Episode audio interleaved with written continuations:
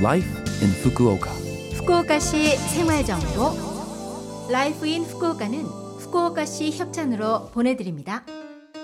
여러분 안녕하세요. 상쾌한 수요일 아침 DJ 김지숙이 인사드립니다. Life in Fukuoka는 후쿠오카시에서 쾌적하고 즐겁게 지내실 수 있도록 여러분께 다양한 생활 정보와 여행 정보를 소개해 드립니다. 매주 수요일은 저 김지숙이 한국어를 담당합니다.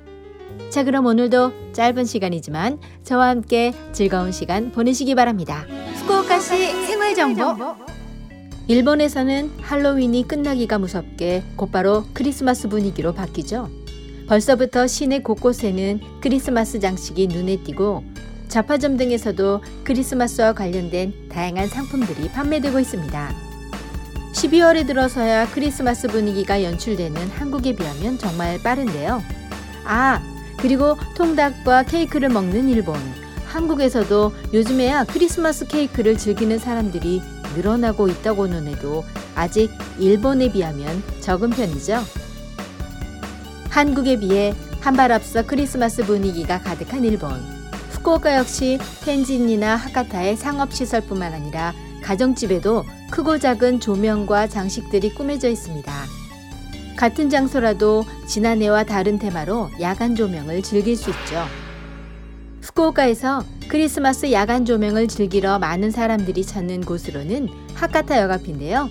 이 시기에만 등장하는 후쿠오카 타워의 조명도 저는 좋더라고요. 외국인을 위한 실속 정보를 제공하는 후쿠오카 나우에 후쿠오카시 부근에 야간 조명 명소가 게재되어 있습니다. 사진도 있으니 정보를 확인하고 가족 또는 친구, 애인과 함께 방문해 보시기 바랍니다. 후쿠오카 크리스마스 마켓은 매년 11월부터 12월 크리스마스 당일까지 하카타와 텐진에서 동시에 개최되는 후쿠오카의 대표적인 겨울철 행사입니다. 일본 국내에서도 최대 규모로 광장에는 많은 점포들이 등장하는데요. 크리스마스 야간 조명과 장식으로 꾸며진 분위기 속에서 핫 와인과 핫 초콜릿 등 따뜻한 음료와 맛있는 요리를 즐길 수 있는 행사입니다. 올해는 하카타역 앞 광장과 텐진의 후쿠오카 시청 앞 후레아이 광장에서 열립니다. 그리고 지난해부터 나카스 지역에서도 나카스 희망의 불빛을 테마로 오후 5시부터 심해 0시까지 가로수가 야간 조명되어 야간 명소로 변신합니다. 저는 이 시기가 되면 매년 수량 한정 판매하는 머그컵을 구매하러 크리스마스 마켓을 방문하는데요.